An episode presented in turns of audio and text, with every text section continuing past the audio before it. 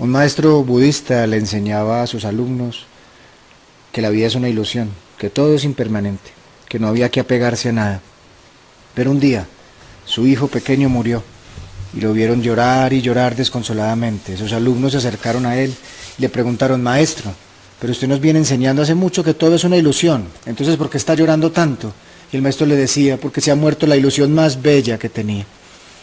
Y en eso consiste precisamente nuestro programa de hoy. Bienvenidos a una edición más de Es probable que, que hoy muera. Un programa que pretende sacar la muerte del cajón, pretende que hablemos de ella como parte de la vida misma y que al hacernos conscientes de su presencia, las ausencias que vivimos en nuestros muertos, en nuestros pesares, en nuestras pérdidas, se convertirán en aprendizaje, porque cada herida es una oportunidad de sabiduría. Hoy nos acompañan dos personas que son, eh, tienen una habitación en mi corazón ambos, mi hermana, Piki Gómez, y su compañero de camino actual, Diego Vela. Eh, hola Piki, hola Diego. Hola, Hola Jorge. Buenas noches. Muchas gracias por estar presentes en el programa. Eh, les pido que se presenten. ¿Quién es Piki Gómez? Yo soy la menor de seis hijos, mamá de Simón y de Juliana. Eh, una mujer feliz. Simplemente eso. ¿Quién es Diego Vela? Diego Vela es una persona feliz, integral, eh, que tiene una hija maravillosa, se llama Valentina, y, que de alguna manera eh, entiende la vida de otra manera hoy. Eso soy yo. El programa de hoy eh, lo hemos denominado Reconstruirse, porque nos han enseñado que es difícil reconstruirse, es difícil volver a iniciar el camino pero cada uno de ustedes han tenido pérdidas y la vida, porque la vida sabe, los ha encontrado. Saludes a Esteban Gómez Tamayo, un conocido de todos nosotros que nos está saludando. Esteban hermoso. Hola Esteban, te amamos. Eh, ¿Quién era Piki Gómez antes de sus pérdidas? Piki Gómez era una mujer feliz, tranquila, pero en un mundo que no era el mundo real, por así decirlo. Una mujer eh, encerrada en una bola de cristal perfecta, en un mundo en el que no habían ni sufrimientos, ni pérdidas, ni, ni, ni nada más loco, por así decirlo. Una mujer dependiente, muy dependiente, eh, entregada a su familia, a sus hijos, a su esposo, mm, pero siempre una mujer luchadora. Eso era yo. Muy bien. ¿Y quién era Diego Velas? Diego Vela antes de sus pérdidas. Diego Vela antes de su pérdida también era eh, una persona eh, feliz. tenía una una familia después de haber tenido otra pérdida porque la, la estoy eh, tratando de recuperar en este momento, pues recuperar es en el, sentido de la mente, porque eh, yo crecí eh, solo, pues no tengo hermanos, crecí con una familia que era mi mamá, un tío, papá y una abuela, y todos ellos eh, me acompañaron hasta, hasta mi madurez íntegra y todos ellos, eh, hablando de pérdidas, pues eh, los perdí en menos de cinco años a los tres. Entonces es una pérdida bastante fuerte. Y luego pues fui asumido por otra familia, de donde viene mi hija. eso, eso era yo. ¿Hace cuánto ocurrieron esas pérdidas, Diego? Esas pérdidas, eh, las primeras de mi familia de sangre, fue en 2002, 2006 y 2003 más o menos eh, fueron esos, esas pérdidas y y ya con mi, pareja, la que tuve en la segunda familia, pues eh, ya fue hace casi dos años. ¿Y Piki, hace cuánto fue tu pérdida? Mauricio se murió en abril del 2015. Muy bien. Ocurre la pérdida o las pérdidas que han descrito ustedes. ¿Qué pasa cuando uno se enfrenta a la pérdida? Cuando está en el momento de la pérdida, no después, porque eso va a ser el tema del programa. Pero ocurre este momento de dolor en donde pues, el castillo de naipes se derrumbe. ¿Qué pasa emocional, mentalmente, físicamente, Piqui? El mundo se viene encima, literalmente, por lo menos yo mm, mental y físicamente colapsé.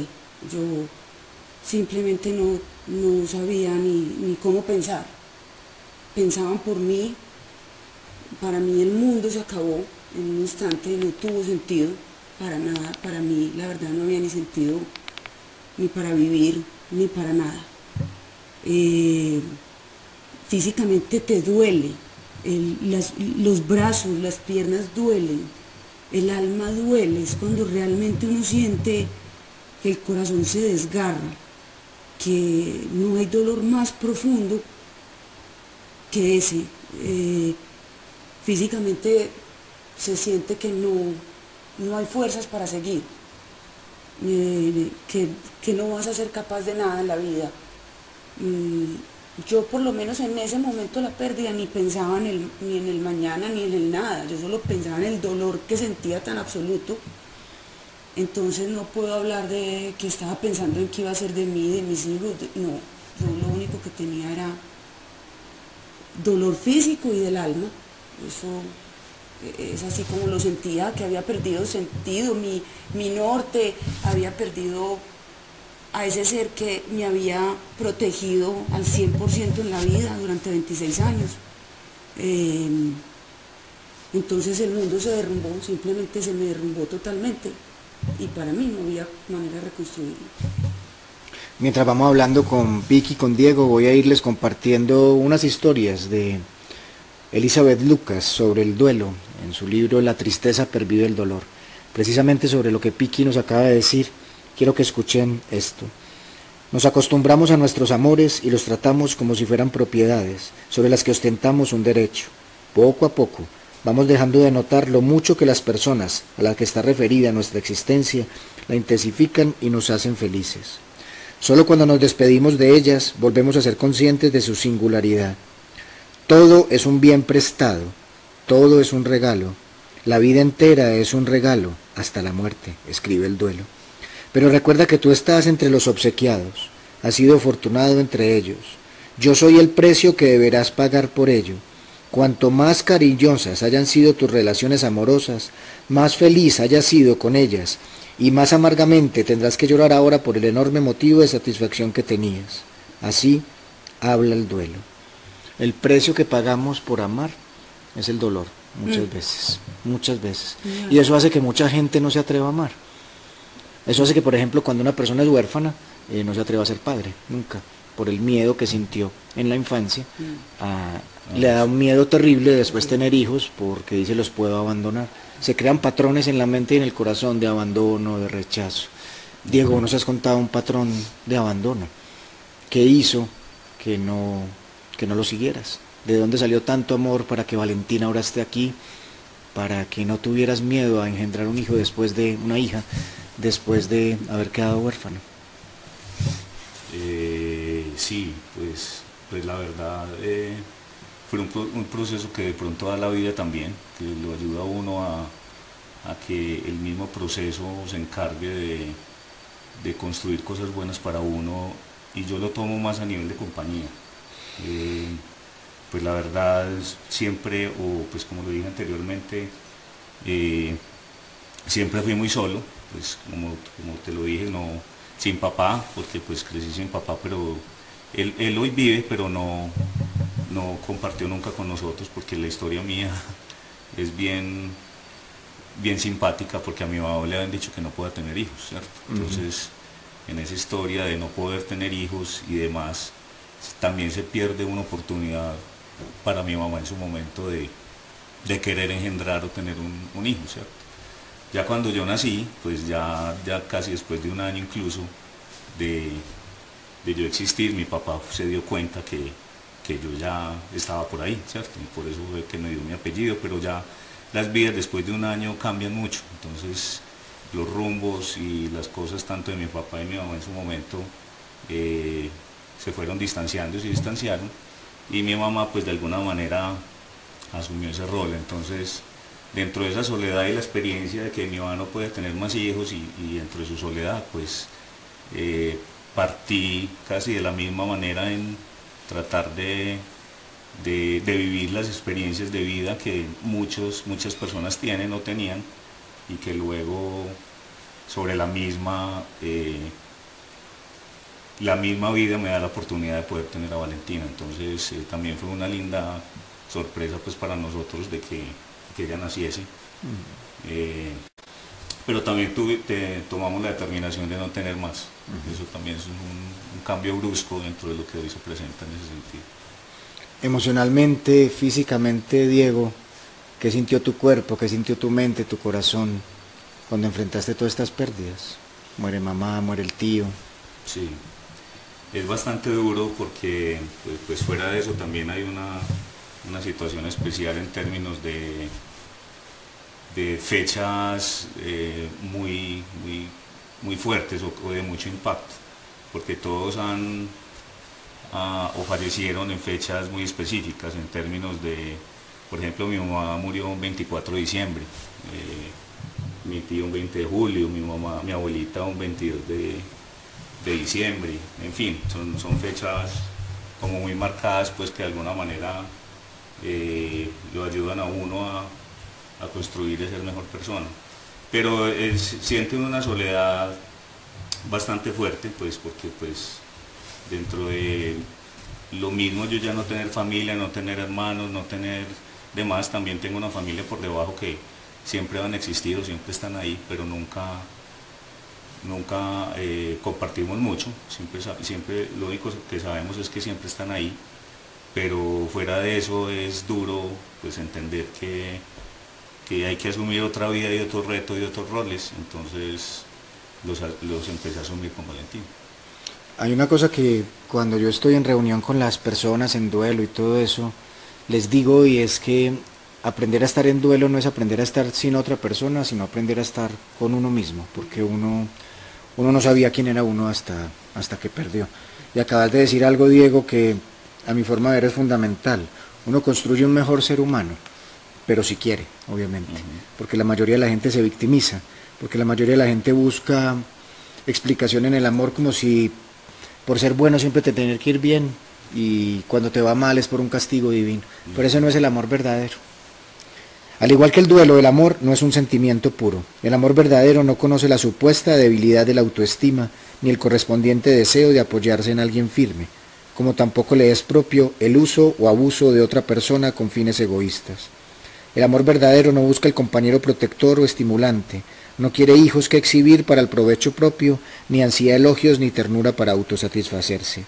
El amor no requiere absolutamente nada, es soberano, porque la materia de la que está hecho en él es en sí modesto y sin condiciones a la persona amada. El tiempo pasa y el amor permanece. Los sentimientos se difuminan y el amor permanece. La muerte deshace los compromisos, pero el amor permanece. O sea, se acaba el matrimonio legal, se acaba la condición de ser hijo, entre comillas, legalmente, pero el amor permanece. Y eso es lo que uno se va dando cuenta después de la, de la pérdida. E incluso se da cuenta de algo que me quisiera que quisiera que ustedes dos nos describieran a, hoy es el día que hay más gente sintonizando muchas gracias eh, ha crecido el amor después por las personas que murieron o sea, ¿el amor aumenta o disminuye después de la pérdida? Definitivamente aumenta. Definitivamente aumenta porque eh, así el amor que hayas tenido en su momento, lo que viviste haya sido profundo, intenso. Eh, yo tuve un matrimonio muy feliz, fui una mujer muy feliz porque tuve un marido espectacular. Pero después de la pérdida aprendí a tenerlo en mi corazón de verdad. Entonces yo hoy en día lo llevo conmigo en mi alma y lo valoro más porque veo que todos esos años también que forjamos juntos, hoy en día están reflejados en lo que somos mis hijos y yo, en lo que salimos adelante precisamente por todo ese amor, por toda esa entrega. Hoy valoro más cada minuto que viví con él, hoy valoro más a él, lo valoro más a él. Pues muy triste y todo lo que te digo porque ya él no está acá, pero, pero sí eh, hay muchas cosas en que hoy me apoyo mucho en lo que fue mi, matrimonio, por así decírtelo. Eh, eh, y, el amor que tengo hoy es un amor muy diferente, o sea, sigo, sigo amando profundamente a Mauricio, pero es un amor muy diferente del que tengo hoy en día. Es más profundo, es más intenso, es más, eh, es más conectado. Yo no sabría cómo, cómo explicarte esa sensación que tengo con él y sé que está aquí, que siempre me protege y nos cuida y nos, da la manito. Eh, hoy lo valoro más definitivamente. En cada paso que doy, en cada decisión que tengo, está él siempre ahí por delante, por lo que me enseñó, por lo que fue. Entonces sí, el amor crece y es diferente.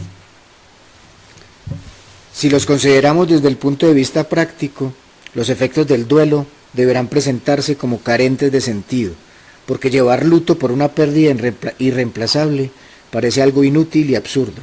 Sin embargo, el duelo tiene su sentido en el interior del humano, en su corazón. El duelo por una persona a la que hemos querido y perdido hace que de algún modo perviva. El objeto de nuestro amor o de nuestro duelo que perdemos objetivamente en el tiempo empírico se conserva subjetivamente en el tiempo interior. El duelo lo hace presente. Víctor Frank. Hay duelos que no tienen que ver con muerte, que están en la historia de vida de estos dos lindos personajes que nos acompañan. Y son los duelos de la pérdida, por ejemplo, de una relación, la relación conyugal. Uno construye una relación, uno se hace ideas hacia el futuro y pasan las cosas que nos pasan, nos pasan cosas, unas grandes, otras pequeñas que hacen que se tomen caminos diferentes. Diego, ¿has vivido las pérdidas profundas de, de familia, de familia por muerte? Y también la pérdida de la separación. ¿Cómo son esos duelos, Diego? ¿En qué te preparó la muerte para esto? ¿Cómo viviste el duelo de la separación? ¿Se diferencia el sentido, el sentimiento a lo otro? Contanos algo. Sí, yo fue pues, aparte del caso de, de Piki como tal, que, es con quien hoy es mi pareja, eh, no se puede medir de la misma manera. Eh, entiendo, uno trata como de, ponerse en, la experiencia que, ella tuvo y demás con, con, Mauricio, pues que también tuve la oportunidad de conocerlo pequeño. Y la mía, la mía propia, que, como conclusión la doy, pues yo creo que he sido una persona, soy una persona integral, que de alguna manera también siente eh, amor y respeto por las personas que de alguna manera también dieron algo por uno dentro de mi soledad. Sí. Entonces, mi conclusión es amar, eh, y hay muchas formas de amar. Y esas formas de amar es con agradecimiento, amar con amor y devoción, amar con pasión. Eh, y así es como las estoy midiendo hoy día. Paremos ahí entonces un poco, Diego, porque es lindísimo lo que acabas de decir, amar con agradecimiento, amar con gratitud. ¿Cómo se ama con gratitud? Amar con gratitud es eh, mm, poner el caso de, mi hija, porque pues yo sé que la familia de, Isabel, mi ex esposa y demás, eh, lo hacen de esa manera, ¿cierto? Eh, aman a mi hija con, todas sus fuerzas y con toda su devoción. Entonces para mí es amar con agradecimiento, porque le están entregando todo lo que de alguna manera también significa para ellos que seguramente si yo tuviera una familia propia de sangre como tal, harían lo mismo, ¿cierto? Entonces, eso es lo que yo agradezco porque lo tomo más como familia, dentro de una pérdida eh, que tuve eh, de todos como tal, porque pues hoy no los tengo, eh, y los disfruté pues de su manera en su momento, pero después de unos años y demás, pues ellos mismos se han encargado de de amarle y demás. Entonces, son distintas formas de amar. me hiciste recordar hace poco ahí en la página de Es probable hoy que hoy muera, eh, publiqué una canción de un español que llama Hoy duele, es por la muerte de su padre. Ahorita que decía la familia de sangre que no tengo. Y el hombre de la canción dice al papá, te llevo en tu mi sangre, pero no te puedo abrazar. Uno lo sigue llevando, el no poderlos abrazar es el dolor. Y ahí viene también algo que aprendimos en los grupos de duelo que hicimos recientemente. Beatriz Arrubla nos enseñaba después de la muerte de su hijo Juan Daniel que había aprendido a amar sin abrazo. Que, que, es muy, muy fácil amar abrazando, pues porque recibís la contraprestación, recibís la retroalimentación, pero que el duelo te enseña a amar sin abrazo, te enseña a hablar sin, en silencio, te enseña a amar sin tener al otro que responda afuera, pero está adentro. Y en eso consiste la gratitud. Hay que agradecer. Por eso dicen que la desgracia ocurre para que desgracias. Termina uno mm. agradeciendo. Mm. Hablaste entonces también de amar con devoción. ¿Qué es amar con devoción, Diego? Amar con devoción es, eh, yo creo que entregar, entregar todo lo que uno tiene a, personas que uno se diferencia de amar con pasión. Entonces uno ama con devoción, eh, entregando todo lo que tiene, todo lo que puede, entendiendo todos los sentimientos de las otras personas y las distintas vidas que hay. Entonces eh, yo entrego con devoción amar, por ejemplo, voy a, y lo tomo de esa misma manera, como amo hoy con devoción a Valentina, también amo con devoción a Simón y Julián. Eh, porque les entrego todo lo que yo soy, todo lo que siento. Se los entrego de la misma manera. Es con devoción.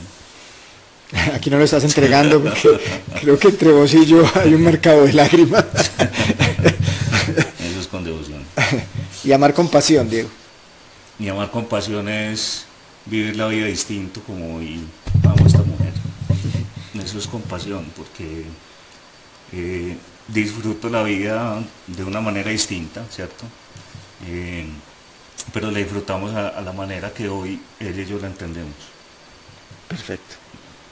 Voy a darnos un tiempo de respiro porque hay momentos de, Voy a saludar a varias personas que se han conectado con nosotros, a Luz Meri Betancur, a Diana Bedoya, Marisol Sanín, a Esteban Gómez Tamayo, eh, conocido por todos, Berta Muñetón, Olguita Puerta, hola Olguita, Yadira Martínez, a Liliana Arbeláez, Agustina Calcia, nos vemos en Argentina, Agustina. Alejandra Vargas, amiga profunda de Piki, eh, que le manda, y de Diego, que le manda a decir que cuando Piki estaba en el momento del duelo se veía como un animalito del bosque asustado. a Marcela Bedetti desde Buenos Aires, a todas las personas que se conectan, Nelsa en Argentina, un abrazo muy grande a todos. Luz Rodríguez desde México, que Piki la conoce también, nos dice, gracias por lo vivido, gracias por darse la oportunidad de seguir viviendo, gracias a los tres. Hoy estoy más chillón que nunca, perdón. eh, sentimiento, muy bien. Dice el, el duelo, soy el premio por tus valores, soy el espejo de tu riqueza, en mí tu amor se vuelve eterno. Soy el premio por tus valores. Este es lo importante del duelo, es un espejo de riqueza. Uno no se dio cuenta que tenía tanta riqueza en el alma hasta que perdió algo material. Sí. Y entonces viene la parte en donde viene la bendita culpa de la mente. Yo, ¿por qué no me di cuenta hasta cuando tuve a Mauricio? Cuando me di cuenta cuando tuve a mamá. Es su pérdida la que hace darse cuenta a uno lo que el alma de nosotros lleva realmente. Así que esto es bello saberlo. El duelo es espejo de la riqueza del alma. Piki. Ocurre la muerte de Mauricio, que ya ha sido un tema tocado en Es probable que hoy muera. Quien quiera escuchar a Simón en el quinto programa de toda esta serie hay un programa lindísimo con este muchacho que no nos deja de, sorprender con sus enseñanzas. Pero empieza a ocurrir todo esto en donde uno va como recomponiéndose, recomponiéndose a la fuerza, porque son noches oscuras las que se vienen. Pero se empieza a dar oportunidades de vida. ¿Qué pasó socialmente cuando empezaste a darte oportunidades? Eh se me volvió a venir el mundo encima. Otra vez, cuando después de la pérdida de Mauricio, lo que estabas diciendo ahorita, hay un montón de ganancias. Y yo me di cuenta de, lo, de lo capaz que soy y de la fortaleza que tenía interior que no, las, no sabía, no, me la, no la conocía, de lo que soy capaz de lograr, de lo que puedo hacer. Y cuando volví a encontrarme con mis amigos, por ejemplo, sobre todo mis amigos de la universidad, eh, que entre ellos está Aleja, que está ahí conectada, el ciego, las monas, muchos, y entre ellos Diego, eh, reencontré otra vez a mi familia, una familia maravillosa que todos los días me mostró de lo que era capaz, de lo que soy capaz, te tengo a ti al lado. Hoy en día, parada, que todos los días me decías, el día que encuentres a Mauricio en tu corazón vas a saber de lo que eres capaz de salir adelante nuevamente y a uno en el momento del duelo nada de eso le parece posible, absolutamente nada. Ni hay sociedad, ni hay amigos, ni hay nada. Lentamente, lentamente empieza uno a encontrarse con un montón de regalos que la vida te tiene ahí, pero no los has visto porque estabas en otra parte, en otro mundo, pero ahí estaban un montón de personas maravillosas que te empiezan a llenar el alma de cosas lindas que te empiezan a engrandecer y el cuerpo ya se te empieza a formar, porque es que es, el cuerpo a mí otra vez se me empezó a formar, pero ya con grandeza, con una familia maravillosa que tengo y yo sentía como cada músculo, porque te lo juro que fue así, se me empezó a, a formar nuevamente, pero fortalecido, era mil veces mejor de lo que estaba. Mis amigos llegaron a decirme, aquí estamos, y todo ese amor, sí, todo ese amor que me iban dando, todo ese amor, mis compañeras del colegio, pues es que es mucha gente. Y fue en el momento peor de mi vida en que todos ellos llegaron a mí. En que sobre todo mi familia cogió y me hizo, venga para acá el apoyo incondicional de mi papá y de mi mamá, independiente a los momentos de unos señores de edad, que el mundo no es la misma visión que la que yo tengo. Y abrieron su corazón y su alma y me dijeron, el mundo está allá afuera, date la oportunidad, vive. Yo cuando lo empecé a entender, empecé a tratar de volver a vivir. Mis hijos, mamá, tú puedes, sal, sal, pero yo estaba absolutamente cerrada. Todo esto me empezó a formar y a forjar y volví a salir. Pero la, desgraciadamente la sociedad es cruel y, y a veces vive del mal y no del bien. A veces nos alegramos es por entre comillas, por lo mal que estás, pero no por lo bien que estás. Son muy pocas personas las que realmente de corazón y de alma te dicen con solo la mirada lo felices que están de que yo esté bien.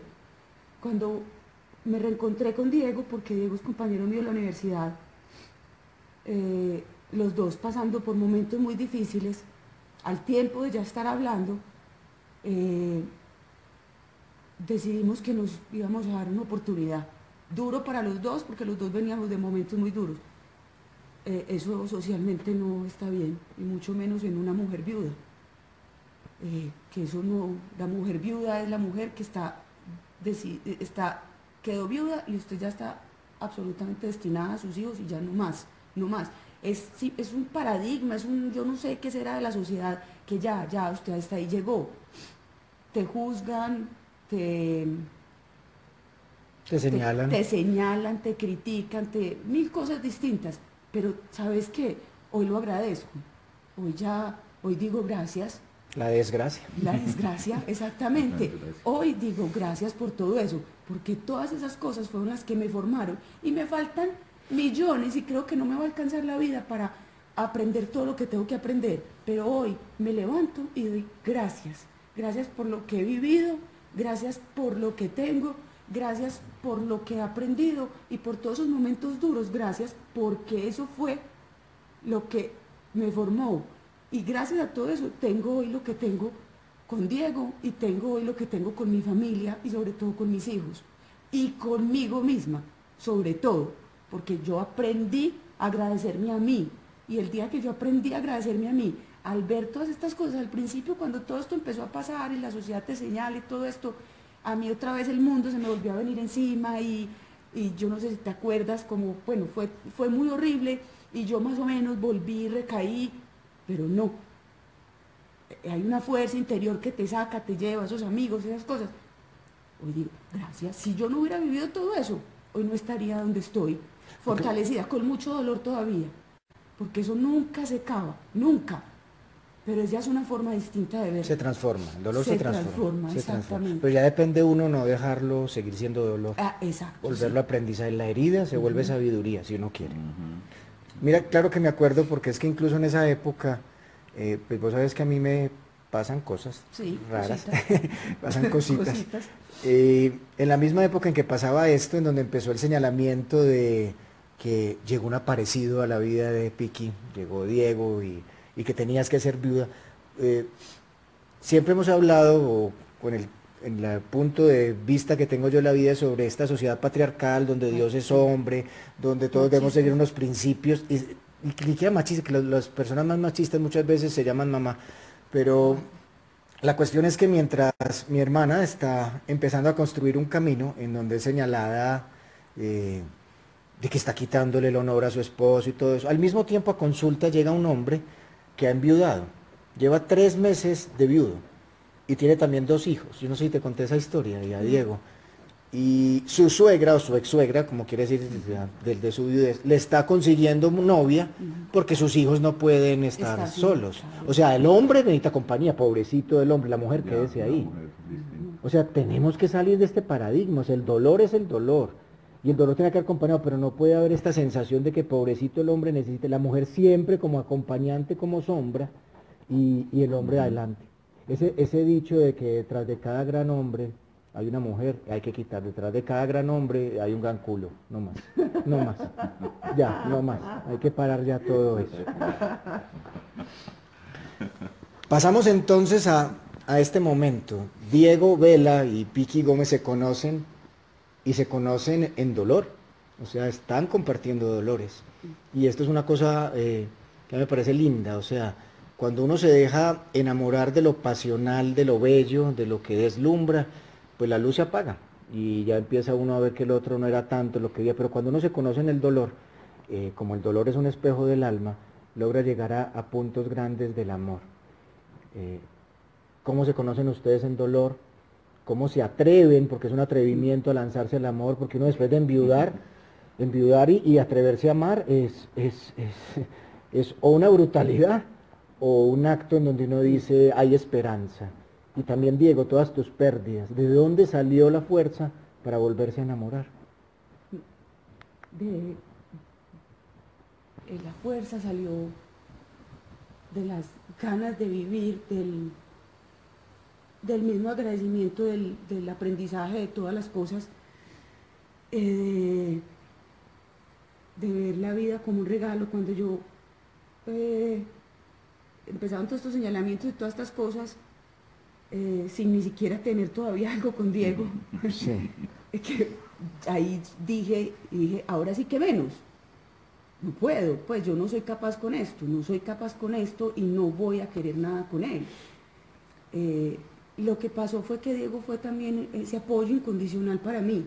Para un momento tan duro en mi vida fue ese brazo incondicional, sin nada detrás a cambio, que me apoyó y me ayudó y que se fue convirtiendo lentamente en, en algo más y que ya los dos entendimos que era un regalo de Dios, un regalo de la vida, un regalo de, como lo quiera llamar la gente, eh, porque estamos locos. Simplemente porque los dos fuimos un par de locos que nos encontramos, Sí, que cuando nos empezamos a conocer mejor, nos dimos cuenta que los dos teníamos muchísimas cosas en común y, y muchas que ni siquiera nos medio tropezábamos. Y que queríamos sobre todo disfrutar la vida. Y que nos dimos cuenta que ya no era un momento, era un instante, porque yo creo que muchas veces eso pasa. eh, me enredo con este, con el otro, con el... No, los dos nos dimos cuenta que, Que no eso, que eran dolores, que teníamos dolores muy profundos, pero que entre los dos había algo que nos hacía sacar todo eso bueno y maravilloso para salir adelante, sacar a nuestros hijos adelante. Y, y yo creo que yo lo describo como un regalo de Dios y una locura inmensa, porque fue una locura. Nos tiramos al charco helado, profundo, sin flotador, sin nada, pero convencidos de lo que sentíamos en el corazón y en el alma, era absolutamente transparente y sincero y que íbamos a flotar absolutamente solitos. Por eso dicen que la locura todo locura. Pues sí, eso fue porque... Porque- no, no, no, Y verdad apoyando, no sé por eso, qué. apoyando eso que dice Piqui es, en esas corrientes nos encontramos corrientes en contra, corrientes que nos ayudaron, corrientes que nos Todavía. rebujaron, corrientes todavía, corrientes que nos hunden, que vuelven, nos sacan a flote. Pero yo pienso que eso, cogidos de la mano como hoy lo estamos, es lo que nos ayuda a mantenernos a flote. Yo creo que eso es, para mí ha sido fundamental eso, porque el apoyo incondicional de los dos y la comunicación. Y, y dentro de esa soledad que también yo existía porque mm, también nos hemos aprendido a conocer. Eh, yo era muy parco también, incluso para hablar y todo, yo también se lo he dicho. Y hoy hablo como una No, cotorra. ya se, ya se volvió todo lo contrario. Entonces lo hago, pero, pero esas, esas corrientes y demás también nos ayuda porque nos hemos encontrado también en el camino personas que nos han dado la mano, muchísimas, muchísimas, entre estos esta familia maravillosa que tengo. Nos han dado la mano, nos sacan y todo también eh, es un paso a paso, lógicamente. No vamos corriendo Mira. sin... que, que las cosas malas, que, malas por así decirlo, porque es una palabra que no debería ser, que todos esos tropiezos eh, y todas esas corrientes que nos hundían fueron las que nos... ¿Qué va a pasar mañana? No sé. Todavía hay Vos, corrientes. No tengo idea. Hoy vivimos el hoy así, como lo tenemos que vivir, unidos de la mano de los tres hijos, porque ya no son dos, ya él no tiene uno, ya tenemos tres. Y- Muy bien, aprovecho para decirles que los está saludando Juan Fernando Ruiz Campuzano. Ay, Juan, hermoso. Saludos, Piqui, a Diego, un abrazo. Sí, No sé, pues. ese es otro que estaba ahí. Liliana Arbeláez comenta cuando hablabas que el cuerpo cambió, se creó un nuevo cuerpo, dice, el cuerpo cree, debe volverse a crear, porque en el duelo el cuerpo es el último en aceptar la pérdida. Marcela Vedetti, que nos sigue siempre desde Argentina, dice, darse cuenta de que es posible seguir después de vivir muchas pérdidas es sorprendente. Gracias por tanta emoción. Bello programa. Marisol Sanín les agradece por estar aquí a ustedes, personas inmensas, por enseñarnos su vida. Beatriz Arrubla nos dice que liberarnos de la persona que éramos antes de la pérdida. Maravillosa historia de vida. Estamos reconstruyéndonos y reconstruirse. Aquí nos escribe algo eh, Luz Rodríguez que debo decirles. Señora bonita que tuvo el valor de tomar decisiones, de pasar las fronteras del prejuicio junto a un buen hombre. Un gran ejemplo, una esperanza para muchos. Gracias. Tengo que decirles que Luz pues también tiene un programa con nosotros grabado, hizo dos programas con nosotros. Y Luz eh, a la distancia desde México ha sido también un apoyo para, para para incondicional. La han hablado, han- se han escrito. Eh, eso quiere decir que la distancia eh, de los kilómetros nunca, nunca será un obstáculo La para el amor. como si la tuviera a mi lado en esos momentos duros, muy duros que estuvo ella conmigo. Era como si la tuviera a mi lado abrazándome y la sintiera aquí al lado. ¿Sabes otra cosa que te iba a decir? Otra cosa que nos unió. Mm, y que en estos días eh, alguien me preguntaba que cómo resumía mi vida. Y era simplemente agradecida. Soy una mujer muy agradecida entendí que la vida es un regalo maravilloso y que hay que disfrutárselo, hay que sollárselo con responsabilidad, obviamente. Pero qué rico, hoy me disfruto mi vida, me disfruto mi familia enormemente, me, la, me encantan mis sobrinos, me encantan mis papás, todo, todo me lo disfruto, mis hijos, to- todo, todo me lo disfruto. Entonces hoy me levanto y digo, gracias Dios, gracias a la vida por esto, gracias a Mauricio por todo lo que me dio, por el fortalecimiento. Y otra cosa importante que no teníamos Diego y yo, cero remordimientos. Cuando uno en la vida no tiene remordimientos, la vida es más fácil de seguir, definitivamente, porque los remordimientos no te van a dejar salir adelante, ni, te van a dejar que un duelo o una pena sea igual. Es muy distinto el duelo con remordimiento al duelo sin remordimiento. Yo tengo un duelo y Diego tiene un duelo sin remordimientos, porque lo entregamos todo, lo entregamos todo. Entonces llega el momento en cuando uno, hoy me decía mamá, lo más importante de todo esto es aceptar. Y es verdad. Y cuando uno acepta, esa aceptación es súper diferente. Eh, no es aceptar así se murió. No es resignación. Es, no es Resignación. resignación. es, es muy distinto con ese sentimiento, esa cosita aquí de que dicha y pues pucha lo que viví tan bueno. Y ese mismo fortalecimiento de esa felicidad es lo que Diego y yo hoy tenemos y nos fortalece a los dos y nos hace crecer cada día más. Esa es la riqueza del duelo, Piqui, Diego y los oyentes. Cuando no hay remordimientos, hay recompensas. Hay recompensas. O sea, algo vuelve y te premia. Porque cuando estás lleno de remordimientos, te bloqueas. Entonces decís, me merezco un castigo, me merezco este dolor. En cambio, cuando no hay remordimientos, viene la recompensa de este dolor, trae adentro un más profundo amor. Y ahí es cuando uno se atreve, cuando uno se reconstruye. Pasos para resucitar desde el duelo. Retirarse a la calma, enfrentarse con la situación, luchar por una posición digna de vivir e intensificar la espiritualidad. Vamos a seguir hablando con Piqui Gómez y Diego Vela de esto. ¿Qué es retirarse a la calma? Diego lo ha dicho varias veces y creo, y yo estoy también apenas conociéndolo, un ser que desde que lo vi, eh, dije, este es, este me es, apuntó. este es. Se me Hablamos. quedó aterrado cuando me dijo Diego, yo, ay, bueno, está bien, ya. El retiro a la soledad, Diego, has hablado mucho de la soledad. La gente le tiene un temor inmenso a estar solo. Una cosa es estar solo y otra cosa es sentirse solo. Es muy diferente. Es como, es muy diferente uno saber que está enfermo a sentirse enfermo. Porque una cosa está en la razón y otra cosa en el corazón. La soledad de las pérdidas te lleva a la compañía del alma, ¿cierto? Este retiro a la calma es muy importante, pero es, para como resumir un poco lo que ustedes están diciendo, uno encuentra la calma después de un tsunami, después de un terremoto, después No, de una... después de que el terremoto, cae el terremoto y después del terremoto llega el tsunami. Total. Porque es que tiene uno la pérdida y después de eso es que se da cuenta que todo lo que viene es peor. Sí. Pero bueno, Dice en este libro de Elizabeth Lucas que la calma abre, habla y te dice, dame tu dolor, que yo lo absorberé.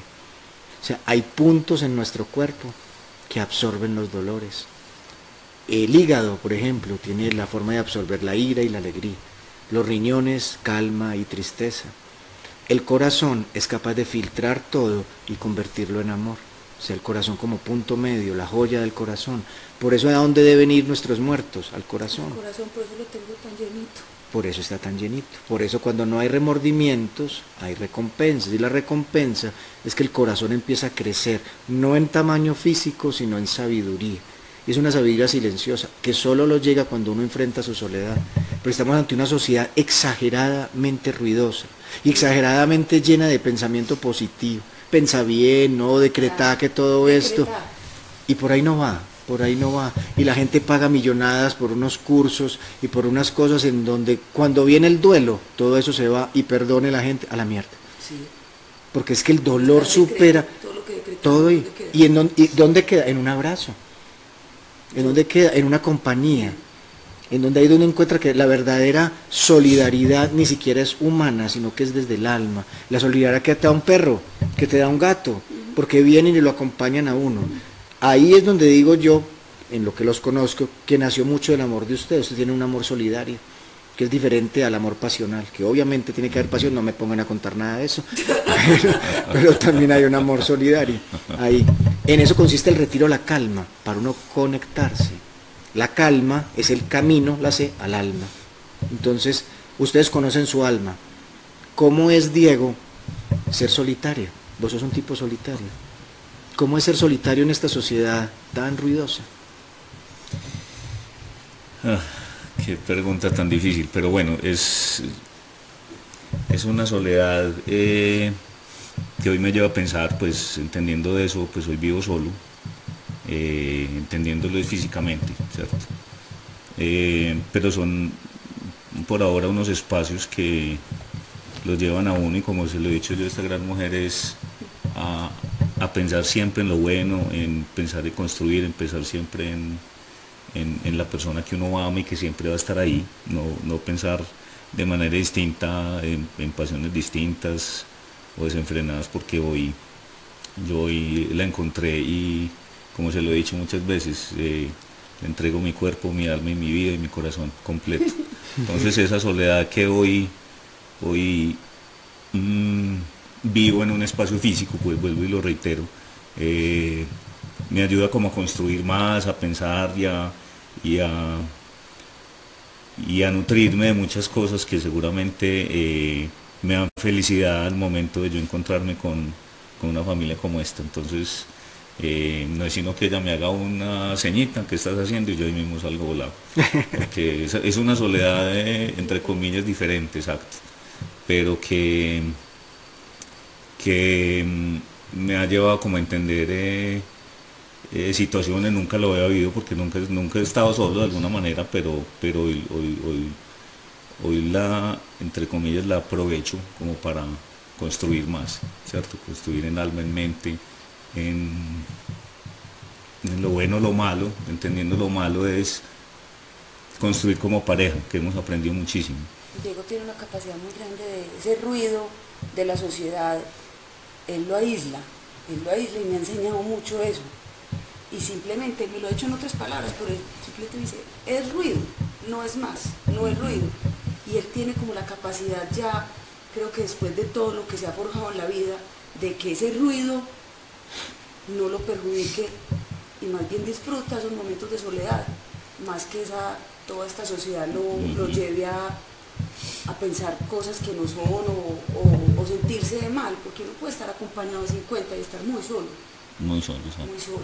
El, el cerebro, hagan de cuenta que es el radio, donde se sintonizan todas las emisoras. Ahí está el ruido. Pero el corazón es el dial que vos moves para decir qué es lo que querés oír. Porque la idea es que, que buenísimo. ¿cierto? Sí. Porque la idea es que la gente se queja del ruido de la sociedad, se queja, se queja, pero ¿cómo Sí, la está sintonizando? O sea, ¿qué está Yo sintonizando? ese, sintonizándola toda, oyéndola toda y, Y haciendo interferencia. toda. Es decir, no, la- toda la interferencia del mundo, hasta que en algún momento dije, clic, off, apague y vamos. Apague el radio Lo apagué y escuche el alma. y escuché el alma. Y también le dije a la cabeza, que me lo decías mucho, la cabeza nos juega a veces el cerebro, yo no sé qué era, como una mala jugada, y me habla y me hablaba y me hablaba y me decía un montón de cosas y ese radio prendido, bla, bla, bla, hasta que dije, "Ch, ch, todo el mundo chito y disfrute. Esa es la que hay que hacer. Nos saludan desde Chile dos personas. Viole Amanda, que es una médica que conozco y que tuve la oportunidad de compartir su duelo en Brasil, dice, estar en soledad invita a mirarse profundamente hacia adentro. Alfredo Angulo Valdivia, que ustedes también conocen. ¿Lo conocen de dónde? es de Chile. Sí, un chileno dice, Piqui y Diego, un abrazo grande para ambos, son un gran ejemplo de grandeza y amor verdadero que pude conocer personalmente. Sí, hermoso. hermoso. Solo decirles que es muy importante separar el duelo del ego que a veces nos lleva a seguir sufriendo o sentirnos enfermos, que el ego no lo entiende y cree que el duelo es sufrir. Con mucho cariño desde Chile. Un abrazo gracias, inmenso un para. Alfredo, en el corazón de nosotros está y siempre estará. Susana Obeso nos dice que el dolor es el pariente más cercano del amor. A las personas en Medellín les recomiendo a Susana Obeso como, sí, como psicóloga gestalt, con danzas de amor, con círculos de mujeres. Es un, es un ser que está ayudando desde el alma a muchas personas. Seguimos que en el, en el, estamos resucitando del duelo. Acabamos de decir que hay cuatro pasos. No, no tienen que ser pues una obligación, pero que vamos a hablar desde este libro La tristeza pervive el dolor. Hablamos que el primero es el retiro a la calma. Acabamos de hablar de la, so- es la soledad, de quitar el ruido, de que el dial es el corazón. El segundo paso es el enfrentamiento con la situación. Porque es que sería tan fácil enfrentar un duelo si la vida no siguiera. O sea, si uno no tuviera que seguir pagando el mercado, si uno hubiera, o sea, porque que todo quedara en pausa, pero la vida sigue y a veces uno piensa que es que está en contra de uno, porque las cosas que eran tan simples se vuelven un complique. ¿Qué es enfrentarse a la, a la situación? Tras el sosiego se pone en marcha el enfrentamiento espiritual con la nueva situación. Hasta que no llega la hora definitiva de cada uno, o sea, hasta que cada uno no deba morir, siempre hay algo importante que resolver en este mundo. Y ahora no va a ser distinto. El duelo no autoriza a eludir responsabilidades. Y eso es muy importante. La gente que se victimiza empieza a decir, como estoy en duelo, entonces no vuelvo a trabajar. Como estoy en duelo, entonces ya mi hijo no. Como estoy en duelo, no. El duelo no autoriza eso. Hace que tengas que enfrentar la, responsabilidad con dolor. Antes lo, lo interpretabas de otra manera, ahora es con dolor. Tenemos que sacar la cabeza debajo del ala, encarar las exigencias del presente y preguntarnos, ¿qué es eso que nos reclama en el duelo, por el duelo y a pesar del duelo? Volvemos a las historias de vida de Diego y de Piki. ¿Qué les tocó encarar en plenos duelos? ¿Qué cambió? ¿Qué llegó? Porque eso es importante, la, la vida cambia y cómo lo encararon ustedes. Pues a mí me cambió todo. Yo no trabajaba. Yo simplemente, pues, no, trabajaba, no hacía nada. Y llegó un momento en que me tocó, me di cuenta que es que es, era mi responsabilidad, ya lo que vos decís de cuentas y de todo. Mis hijos, colegios, vienen universidades, y yo ya yo llegó un momento en que me fui a pensar cómo le iba a pagar el matrimonio a mi hija, de dónde iba a sacar plata, yo qué iba a hacer en la vida. Yo no, yo llevaba muchos años sin trabajar, entonces la vida para mí era demasiado cómoda, demasiado cómoda. Yo no pensaba, es que más o menos, porque yo tenía quien pensara por mí. Pa- Para mí problemas financieros siempre los compartí con Mauricio, pero no eran como, por decirlo algo, de mi incumbencia. Yo no era la que los manejaba o algo, los compartíamos, los vivíamos juntos, nos apoyábamos, pero, pero ya, ya me tocó a mí. Entonces fue muy duro porque eh, yo tengo un socio, un ser humano increíble, maravilloso, se llama Juan Camilo de Tancón. Y en algún momento, como a los tres o cuatro meses que falleció Mauricio, se me arrimó y me dijo, eh, ve, yo no te escogí como socia, el socio mío era Mauricio, a mí me tocó ser socio tuyo, así que mañana te recojo a las 6 de la mañana, ¿estás lista? Porque es que no te la vas a ganar ojo. Yo lo vi como un, como el diablo y me victimicé, lo que estás diciendo. Yo soy viuda, se me acaba de morir, esto es un desgraciado, me va a poner, ¿qué es esto tan horrible? Eh, ¿qué, qué cosa tan horrible la que me pasó? ¿Yo qué voy a hacer? Hoy en día le agradezco enormemente enormemente, o sea, es que él me sacó de allá y me dijo, venga para acá, es que esta es su realidad, muy dura, sí, yo tenía toda la razón, mi realidad es esta, es la que tengo que vivir y afrontar, o la afronta, no, entonces empiece, es que, que hay que pagar, hay que pagar esto, esto, esto, esto, esto, esto, eh, ¿qué- ¿en qué trabajo hago Y esto el negocio. aprenda el negocio, empiece a, a sufrir, empiece a meterse en la vida de los negocios que jamás, mire que hay que tomar esta decisión. Yo le rezaba a todos los santos, que no sé ni cuántos hay, para que me ayudaran a decidir qué tenía, que era lo mejor o qué no era, o qué no era. Eh, fue, una, fue una cosa horrible. Eh, gracias a Dios yo tengo, toda mi vida estuve rodeada de personas tan maravillosas que siempre aparecieron a darme la mano, justo en el momento llegaba alguien y me daba una luz, siempre, siempre pasaban cosas que, que me daban luces, pero esa, esa aterrizada de que me convertí papá y mamá, yo era la mamá aquí, la mamá que era eh, la que hacía de mediador, siempre. Sí. Entonces el papá se ponía bravo, yo, ay, no lo castigues, mira, tal cosa. No, ya me tocó venir a mí a hacer la brava, o, o no la brava ni siquiera, porque la, La de la norma. la de la norma. Entonces, para mis hijos fue un choque horrible. La mamá que empezó a trabajar y no ven, la mamá que llegó a decirles, un momentico que así no son las cosas, y no es no, o, o listo, o miren, o ya, o hablarles de cosas que yo no les hablaba, asumir el rol de una casa que no lo tenía, muy difícil, pero también viene lo mismo, aceptar. Esto es lo que estoy, esta es mi vida hoy, y tengo que aceptar que ya no es la vida que tenía antes tan, tan light. No, Aquí hay una cosa muy importante y es que cuando uno está en duelo se cierran tantas puertas que uno tiene que escuchar las señales de la vida y las señales de la vida vienen a través de diferentes personas. Uno tiene que dejarse ayudar.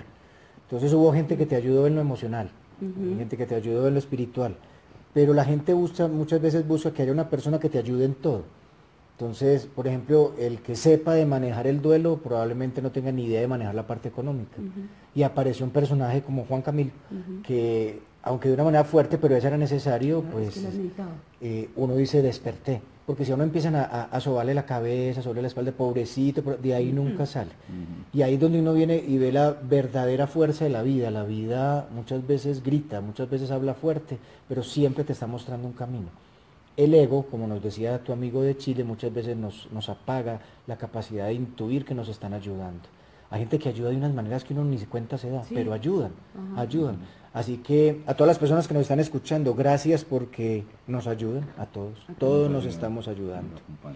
Entonces, enfrentamos la situación. Después viene la tercera parte para reconstruirse, que es luchar como por otra vez por vivir, por tener una dignidad de vida, porque uno siente que todo perdió, que la vida ya no tiene ningún sentido. Se hace uno preguntas como, ¿por qué he tenido que pasarme esto a mí? ¿Por qué este castigo? ¿Qué sentido tiene esta desgracia? ¿Quién es el culpable de este dilema? Uno busca culpas, entonces la culpa es de Dios, la culpa es de un médico, la culpa es de cualquier cosa. Uno busca culpables, porque es que como estamos en un cerebro ruidoso, siempre tiene que mirar afuera el culpable de todo. Y algún día entenderemos que, que el culpable de la vida y de la muerte no es nadie, o sea, es responsable es cada uno de lo que estamos haciendo.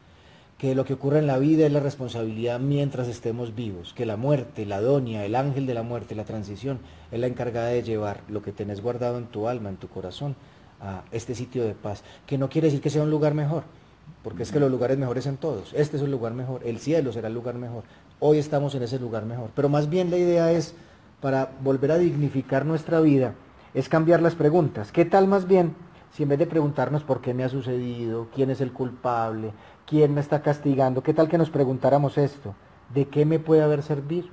¿De qué me puede servir haber pasado por esto o por aquello? ¿Qué lección puedo extraer? ¿Cómo puedo llevar esto de la mejor manera posible? ¿Cómo puedo transformar esta tragedia en un triunfo interno? Ahí viene lo de la desgracia convertida en gratitud. Porque si nos quedamos en la tragedia, si nuestros, por ejemplo, hermanos mexicanos se quedan llorando por el ladrillo, no van a volver a construirse. Y miren el ejemplo que nos han dado. Salieron a la calle todos, sin necesidad de que políticamente hubieran, salieron a la calle a ayudarse.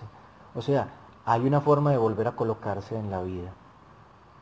¿Qué preguntas se hacen ustedes ahora después de haberse hecho? Porque, por ejemplo, con Piki me tocó a mí ver eh, las culpabilizaciones, la ira profunda con Dios, la pérdida de la fe en Dios, que es buenísimo, y eso los digo con plena conciencia, perder la fe en Dios. Porque perdemos la fe en el Dios baloto, que me está dando todo, el Dios, el Dios lotería, que me da todo porque sea, y empezamos a considerar más bien un Dios más humano en el corazón nuestro, un Dios que nos acerca, un Dios solidario, que como decía el Papa Francisco ahora en su visita, aceptarnos vulnerables. Y Dios está en los vulnerables, no está en los que están siempre bien.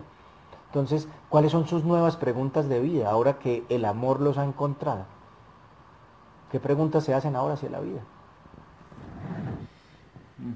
Yo creo que la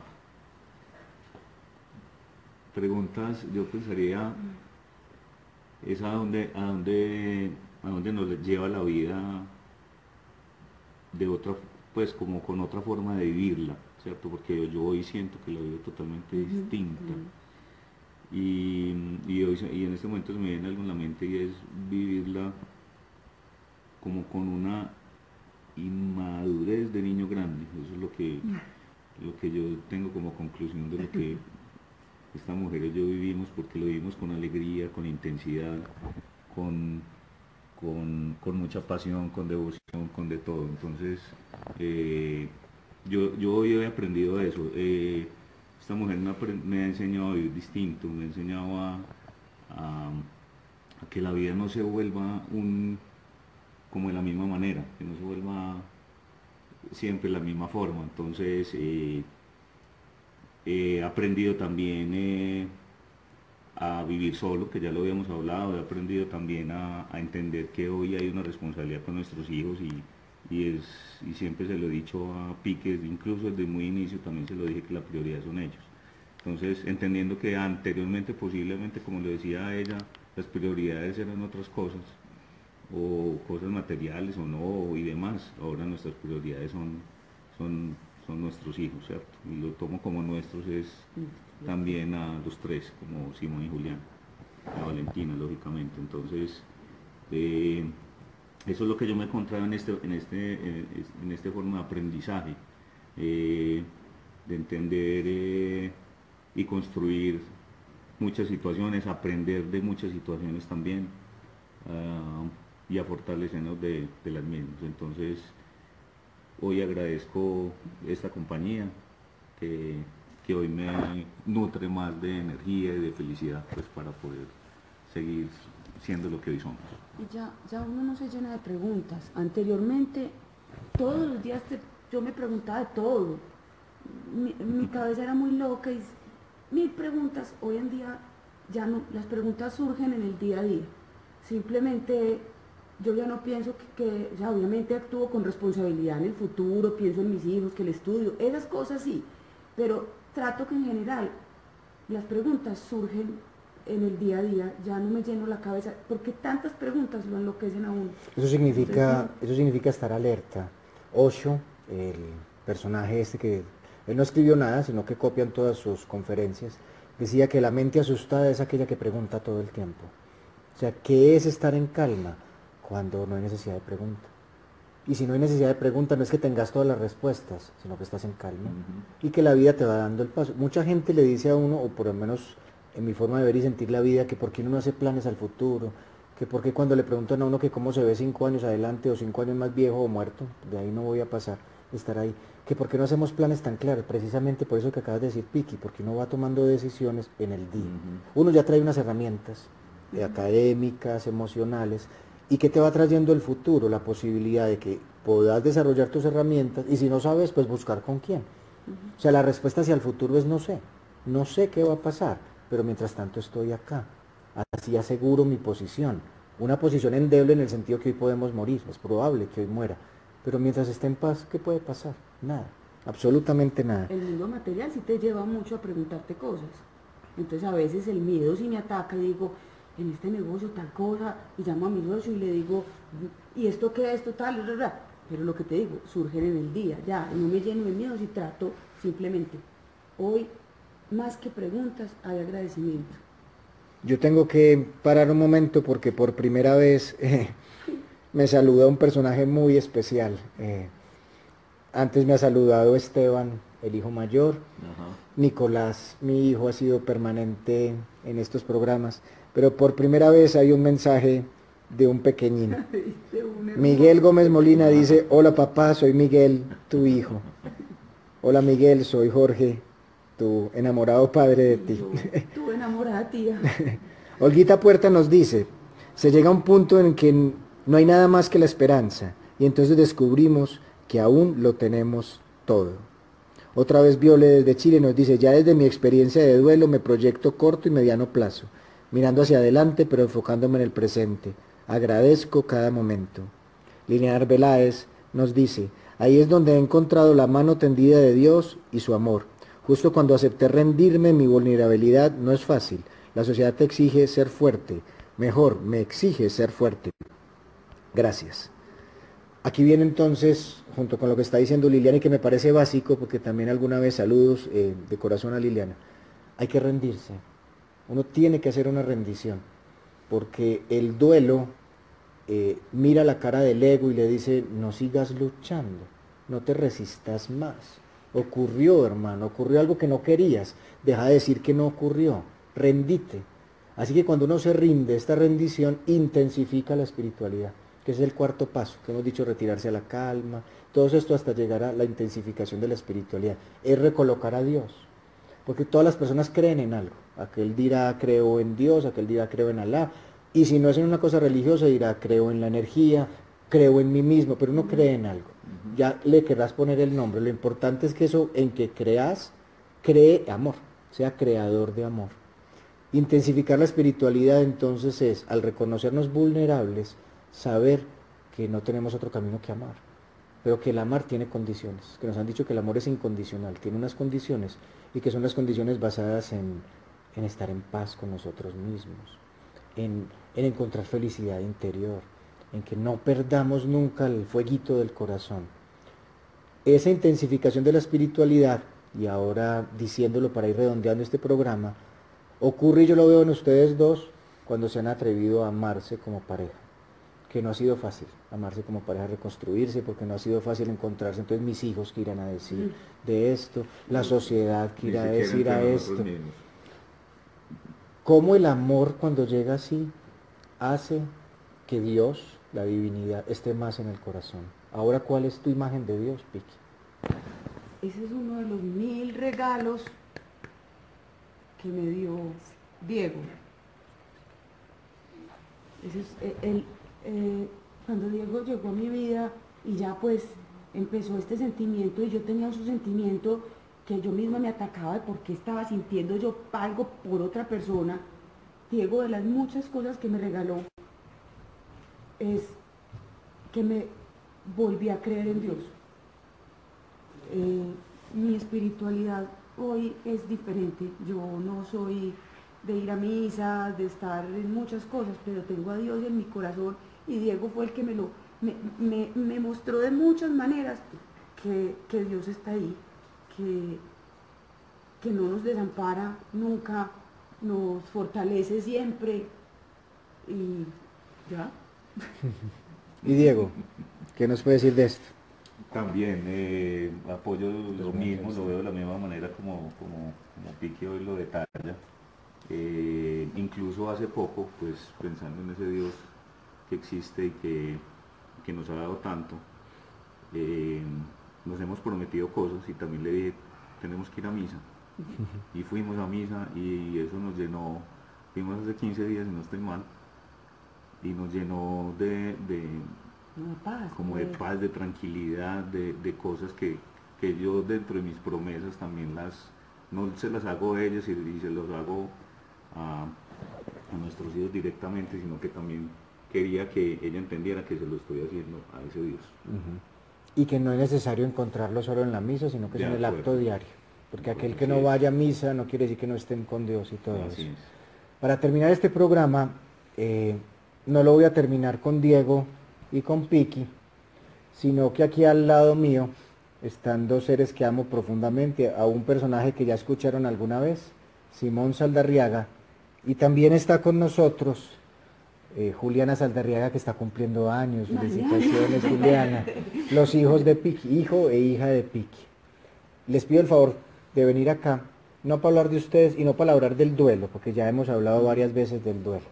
Para ustedes ha sido conflictivo, difícil, enredado el proceso pues de haber muerto el papá y también ha sido difícil el ir viendo que mamá reconstruye camino y aparece un personaje como Diego. La gente nunca ve, nunca no, pero la mayoría de las veces no escucha el lenguaje de los hijos, el lenguaje en donde pueden o no estar de acuerdo con lo que está ocurriendo, en donde se ponen mal o no. ¿Cómo ha sido para ustedes el proceso de ver reconstruir a su mamá y además la llegada de una persona que ustedes me dirán si le ha ayudado a reconstruirse o no? Juliana, empezamos contigo. A mí me parece que al principio Buenas noches, Juliana. Buenas noches. Em, para mi tío al principio fue muy difícil porque pues para una niña, pues para cualquier persona en sí, el papá nunca puede reemplazarse. y hay veces que el papá puede ser no justamente el papá de sangre, sino el que lo escribió siempre. Pero yo tuve los suficientes años con mi papá como para amarlo profundamente, entonces que hubiera otro hombre en la vida de mi mamá fue muy difícil para mí porque antes era, decirlo así, si salíamos, salíamos, era mi familia. Para ella, su pareja era también alguien importante al principio para mí, siempre iba a ser mi papá y yo no conocía a Diego, entonces me dio muy duro al principio, sinceramente. Em, pero eh, muchas veces pues, mm, me, ponía a pelear con mi mamá por eso, eh, porque habían cosas que de pronto me hacían sentir mal, pero sinceramente que Diego esté aquí, yo pienso que es un regalo para mi mamá. Mi mamá los primeros meses después de lo de mi papá no salía de la casa, no comía, y pues principalmente tú y Diego la ayudaron a salir adelante. Yo la intenté ayudar mucho también, pero el apoyo de ustedes dos fue el que más la ayudó. Yo veo que mi mamá con Diego puede volver a sonreír, se ríe, se siente cómoda y para mí no importa tanto eh, si no es mi papá, importa es que mi mamá esté feliz. Gracias, Juli. Simón. Buenas, buenas noches, tío. Eh, yo creo que es cuestión de, perspectiva. Uno en, el, uno en el dolor tiende mucho a encerrarse en los propios pensamientos, a encerrarse en el, en el propio dolor, en, la, en los propios sentimientos de uno, en la propia visión de uno, y se olvida mucho de, de pronto de, cómo las cosas se mueven por fuera de, los pensamientos de uno pues y de la vida, de la vida propia. Eh, cuando llega Diego y se empieza a dar todo pues como el inicio pues de la relación con mi mamá, obviamente pues es, impactante, de pronto a veces se hace un poco incómodo porque pues como dice Juli es muy raro ver como a otra persona pues llegar así a la vida y de alguna manera sin necesidad de reemplazarlo, sin, sin, sin ganas de reemplazarlo, llega a tomar el lugar de, del otro hombre en la casa, ¿cierto? Es un poquito incómodo, pero si uno se pone a ver con perspectiva y saliéndose de la incomodidad que uno le puede generar, uno entiende que, que puede traer muchas cosas buenas. Yo vi que le empezó a sacar a mi mamá adelante, que la empezó a hacer feliz y, y es cuestión de no ser egoísta. Uno deja de lado su ego, sus, sus, propias, sus propios paradigmas y, y se empieza a dar cuenta de que, de que hay cosas muy bonitas pues que pueden llegar. Y Diego empezó a traer esas cosas a mi mamá, le empezó a traer felicidad, esperanza, ganas de salir adelante y hoy se ha convertido para mí en otra figura paterna. O sea, yo tengo, él es mi papá vivo, por así decirlo. De alguna manera uno, uno empieza a pensar y listo, o sea, yo amé mucho a mi papá y lo amo todavía con todo mi corazón. Eh, pero es que mi papá ya se murió y de alguna manera en, en algún lado donde esté está bien. Ahora la que sigue viva y la que sigue necesitando apoyo es mi mamá. Y Diego se lo está dando. ¿Cuál es la necesidad de privarla a ella de, esa, de esa felicidad si, si yo no puedo hacer, si yo no puedo hacer nada porque mi papá ya se murió? O sea, se murió, yo no lo puedo volver. Tengo que sacarle el máximo provecho a la situación y, y ayudarla a salir adelante. Y la manera pues más, más directa que yo vi fue haciéndole fácil las cosas a, a ella de Diego. Y, en ese proceso yo la aprendí a querer mucho y hoy en día es una de las personas, una de las personas más importantes en mi vida. Eh, como te digo, otra figura paterna. Entonces, saliéndome de ese, pues como esa, de esa propia perspectiva, de esa propia visión, eh, no solamente pude ayudar a mi mamá, sino que también tuve muchas, muchas ganancias para mí mismo, porque me enriquecí mucho de, la compañía de él. Aquí una vez también le agradecemos, porque yo los cogí a ellos. Eh, sin avisarles. Eh, agradecemos a Valentina, que aunque no está, sabemos que opina igual. Ángela María Gaviria Rico dice, que hija valiente, transparente y hermosa, Juli. Que hijo claro, honesto y honesto. Mi alma y mi espíritu se conmueve profundamente. Ustedes dos son regalos de Dios. Qué lindo testimonio y qué buenas reflexiones de los hijos. Felicitaciones familia, nos dice Sonia González. Qué bellos hijos, Viole Amanda. Hay una película que les recomiendo a ustedes que están acá y a la gente que nos está oyendo, Don Juan de Marco, porque cambia los paradigmas.